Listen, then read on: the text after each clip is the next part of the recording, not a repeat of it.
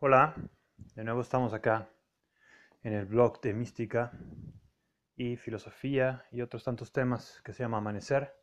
Muchas gracias a Elías por hacer esto posible, por invitarme y por invitar a tantos amigos y, hacer un espacio tan agradable para hablar y para permitirnos pensar en voz alta. Hoy quiero hablar de un tema que, que, que me ha picado un poco la cabeza, un poco también de dialogar con mi padre y con otras muchas personas que, que me han dicho este pensamiento, ¿no? Lo voy a hacer un poco simplista. Me dicen, ¿cómo es posible de tantos años, con tanto avance tecnológico, con tantos equipos de investigación, tanto dinero, eh, ahora sí que tanto orgullo que se le da a la ciencia, que ha podido llegar y tiene imágenes de Marte y otros tantos lugares del sistema solar al menos? No es posible que hayan arreglado este problema humano tan básico como un, virus. Eh, por supuesto, los científicos pueden decir muchas muy buenas razones. No me voy a meter en, con bioquímica o con un buen infectólogo o epidemiólogo. Eh, el punto es, ¿qué hemos pensado que es la ciencia? Ese, ese es el tema que quiero hoy abordar. Eh, frente a esta cosa que, que, que, que, de hecho lo que más a veces nos puede generar es una especie de rechazo y notar cómo, me parece, que en estos días, en estas semanas de encierro, en este asunto de la pandemia, podemos ver un poco en retrospectiva qué es la ciencia y qué es el orden que impone la ciencia. Primero que nada, eh, la ciencia se ha convertido en un clero, en un clero secular. Cuando digo un clero secular es tiene sus jerarquías, tiene su fin último, que parece inapelable, llamado salud o sobrevivencia.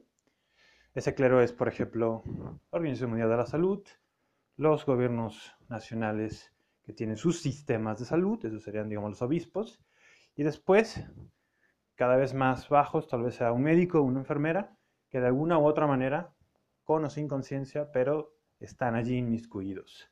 Son tal vez los más vulnerables, pero los que forman parte de este gran clero jerárquico que, que podemos ver en el sistema de salud, pero que en general también acompaña, digamos, toda la visión de lo que es la ciencia en el siglo XXI, que es una ciencia que es francamente con un lenguaje contraintuitivo, estoy pensando sobre todo en el mundo cuántico, en el mundo de la especialización absoluta, la especialización donde con el que tienes que hablar es un tipo que ha estudiado 15, 10 años algo, o muchos más, perdón, unos 20, 30 años, y él es el experto, no hay duda, es más, ¿cómo, es posible que tú con un razonamiento de a pie, de abajo, te atrevas a, discutir una decisión de esa, de esa categoría? ¿no?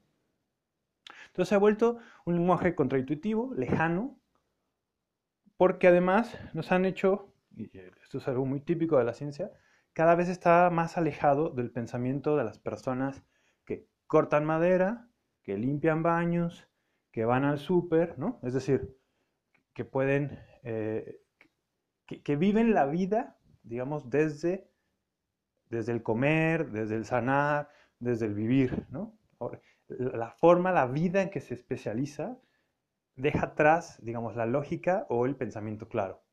No hay ideas como interdependencia, corresponsabilidad, eh, proporción, raciocinio. Y no es que yo sea un particularmente un defensor de este tipo de, digamos, lógicas que, que, vienen o provendrían, digamos, de la era de la iluminación, del siglo XVIII, siglo, siglo XVIII sobre todo.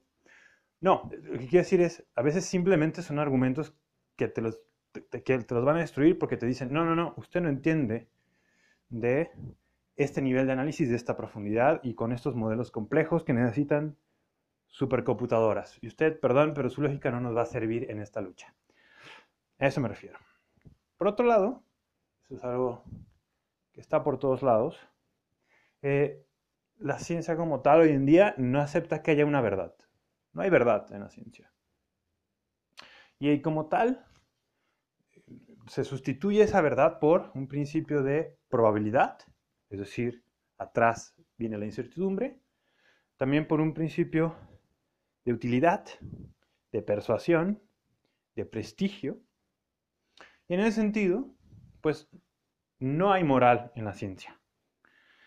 Puede trabajar perfectamente haciendo este, eh, proyectos de desarrollo, puede perfectamente arrasar culturas, puede perfectamente encerrar a los seres humanos y convertirlos en datos estadísticos del sistema de salud, porque no hay un aspecto realmente que vea a la persona humana.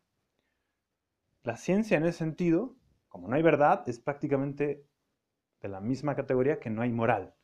No puede simplemente aceptarla. Y en ese sentido, había, yo les pongo este ejemplo que, he leído a menudo, que dicen que Hitler, Adolf Hitler, este, este eh, dictador de Alemania, en los años 30 y que ocasionó la Segunda Guerra Mundial, de alguna manera, es, digamos, la epítome, es el mayor ejemplo de esta racionalidad que tiene la ciencia en el último dos siglos, al menos. Es una racionalidad donde si tienes los medios, si eres más fuerte, tienes todo a tu favor. Tienes todo lo necesario para utilizarlos. Hitler, de hecho, en Mi lucha, si es que lo han leído, por ahí cita que así como el mundo tiene sus mecanismos de fuerza, es decir, estamos, la Tierra no tiene de otra más que dar las vueltas, dar una vuelta al Sol en 365 días y una sobre sí mismo, sobre su propio eje en 24 horas, dice, decía Hitler con toda claridad, yo utilizaré esa misma fuerza para poder tener esta gran nación, digamos, este, gloria, fuerza. Estaba muy consciente de que eso era la ciencia, de que de eso se trataba la vida humana de los fuertes que ganan. Entonces, no había una, en, esta idea contemporánea científica, y eso incluye, por supuesto, ahora que estamos viviendo el sistema de salud, no se encuentran ahí nociones como el de justicia, belleza o verdad. Los tres son sustituidos por, el caso de la verdad, probabilidad e incertidumbre. En el caso de la justicia, es sustituido por el mejor o el, maximizar, dicen ellos, este, casos positivos de una estadística. Y en el caso de la belleza, ese plano es considerado casi siempre un asunto de guerra. No es un mundo bello, más bien es un mundo en guerra. Por lo tanto, es un mundo que siempre está destruyéndote. Es más, es un mundo que siempre te está pidiendo la muerte en vez de asombrarte o de pedirte más la vida, si tuviéramos una visión de belleza. Entonces, frente a esos tres paradigmas, algo ocurre que nosotros, me parece que también el científico común, el, chico que va a estudiar a las facultades de ciencias, siente esta misma sensación. Y lo digo porque he hablado con ellos. Sienten que es perfectamente loable estudiar álgebra, trigonometría, física, química, grandes temas, pero hay algo que simplemente no enlaza con su realidad personal como si francamente necesitan un psicólogo o necesitan al instructor de yoga o necesitan a otra persona que les acomode lo que no puede acomodarles, digamos, su especialización. Hay un nexo causal que, se ha perdido. Pero lo, lo, repilante de esto es que la experiencia humana sí vive a partir de criterios como el de belleza, el de verdad y el de justicia. Entonces tenemos aquí una especie de dicotomía. O la ciencia nos miente, porque no creen esos tres conceptos ya, o la experiencia humana es falsa. Yo me inclino porque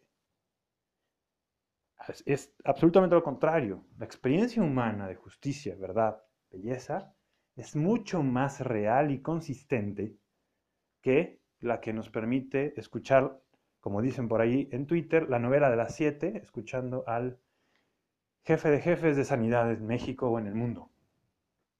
Nuestra experiencia humana es mucho más concreta que lo que nos han contado, que lo que nos cuentan que es la realidad, que lo que nos cuentan que es una gráfica, que lo que nos cuentan que son los casos, que, los que nos cuentan que es el éxito a partir de tener o no tener un maldito pañuelo en la cara. Porque la vida, cuando se mide con parámetros como la incertidumbre, la probabilidad, el maximizar este, opciones de vida, y habría que debatir qué vida es la que están buscando esos hombres, porque en realidad maximizan el que no haya tantos muertos, más bien sería siempre como en un término negativo, porque siempre está en guerra este mundo, no hay paz, no es posibilidad de que haya belleza, siempre es un conflicto. Y entonces tenemos una disociación total, y por eso también creo que nuestros discursos y nuestra interioridad se ve francamente rebasada por un lenguaje que es incomprensible, que además nos dicen claramente que somos ignorantes y por lo tanto no hay que comprenderlo, sino simplemente arrojarnos nuestra fe a este nuevo clero especializado, jerárquico, perfectamente jerárquico. Aquí no hay... Es más, aquí es muy fácil decir, este, me salto la, cuerda y le hago caso solamente al Papa. Y que el Papa aquí análogamente va a ser el sistema de salud, la OMS, la Organización Mundial de la Salud, por ejemplo. Eso es lo que, lo que, lo que causa ahora en mí esta reflexión en torno a la superstición que, en la que vivimos.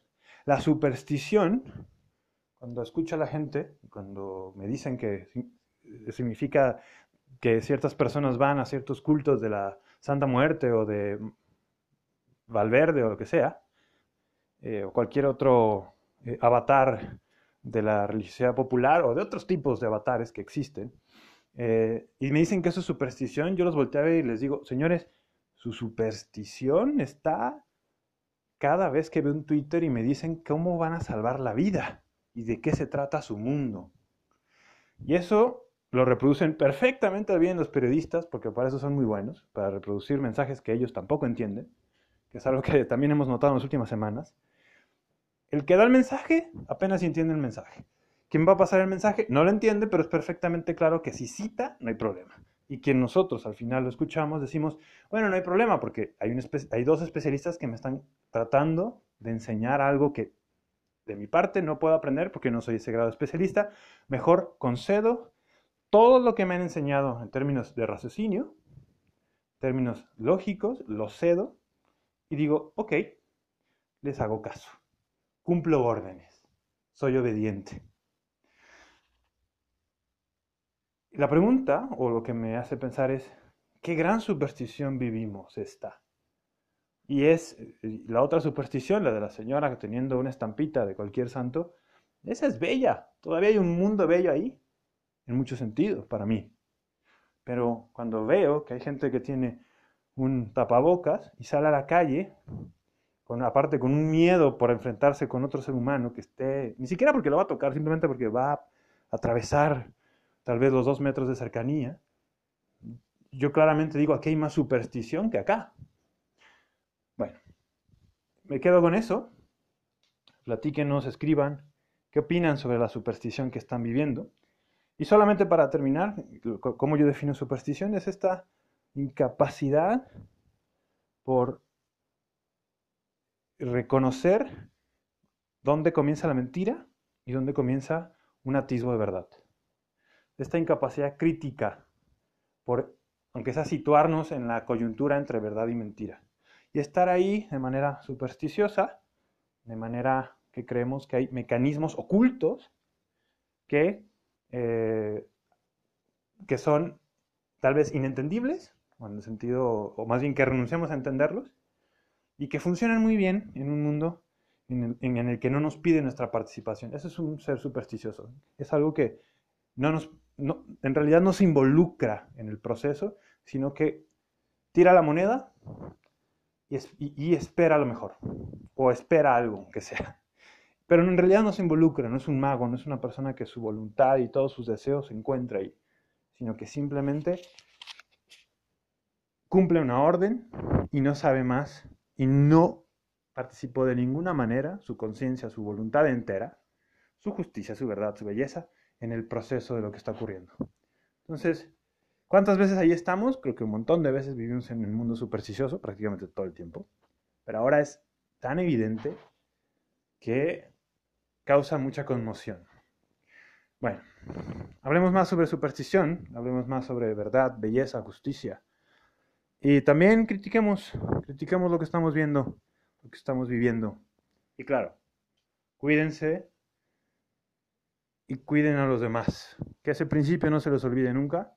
Tampoco se trata aquí de decir que todo esto es una farsa, pero veámoslo con otros ojos.